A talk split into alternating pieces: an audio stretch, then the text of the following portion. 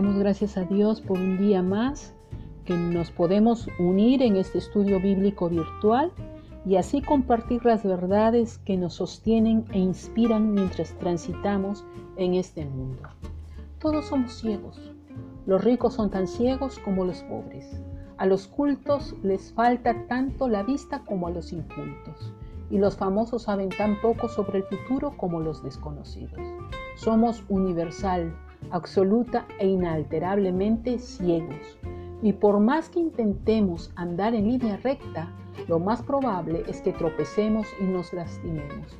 Pregúntale esto a Jairo. Él era un hombre que había hecho todo lo posible por andar en rectitud, pero cuyo camino había presentado un repentino viraje hacia una cueva, una cueva oscura, y él no desea entrar a solas. En los días de Cristo, la sinagoga era el centro de la religión, de la educación, de la dirección y de toda la actividad social.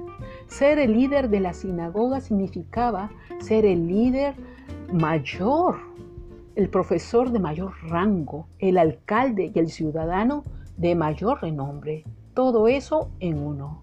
Jairo lo tenía todo seguridad de empleo, un plan de jubilación, etc. ¿Quién pudiera pedir más? Sin embargo, en este episodio, Jairo quiere más, por eso le ruega. Se da cuenta que todo lo que tiene para ofrecer no es nada en comparación lo que necesita recibir. La situación es absolutamente simple. Jairo está ciego ante el futuro que le depara la vida para su hija.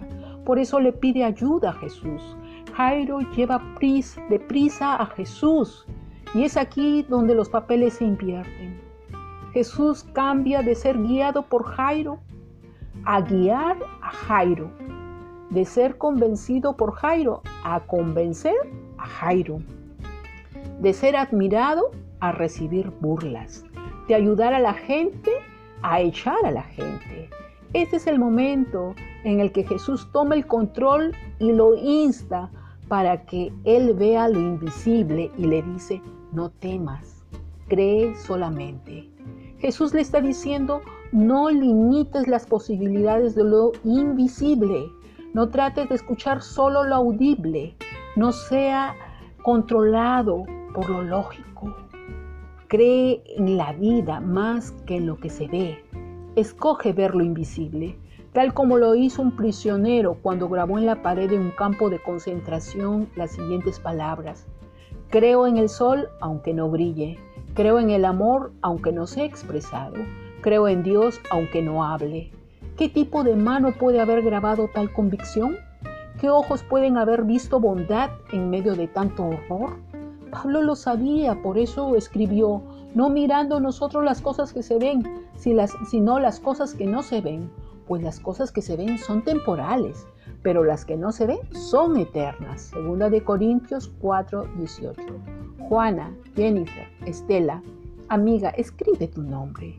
Jesús le pidió a Jairo que vea lo invisible, que elija vivir según los hechos o vivir según todo por el tamiz de la fe. Marieta, Marta, Maribel, amiga, escribe tu nombre. Cuando nos golpee la tragedia, también deberemos optar por lo que veremos. ¿Podemos ver la herida o podemos ver al sanador? La decisión es nuestra. Jairo escogió, optó por ver lo invisible, escogió por poner su fe en Jesús. Y la fe en Él lo condujo a su hija. El Señor sigue llamando. Si alguno le oye y le abre la puerta de su corazón, en arrepentimiento confiesa sus pecados y en fe por su muerte le pide perdón, Jesús entrará y cenará con él. Si Dios permite, nos encontraremos mañana. Shalom.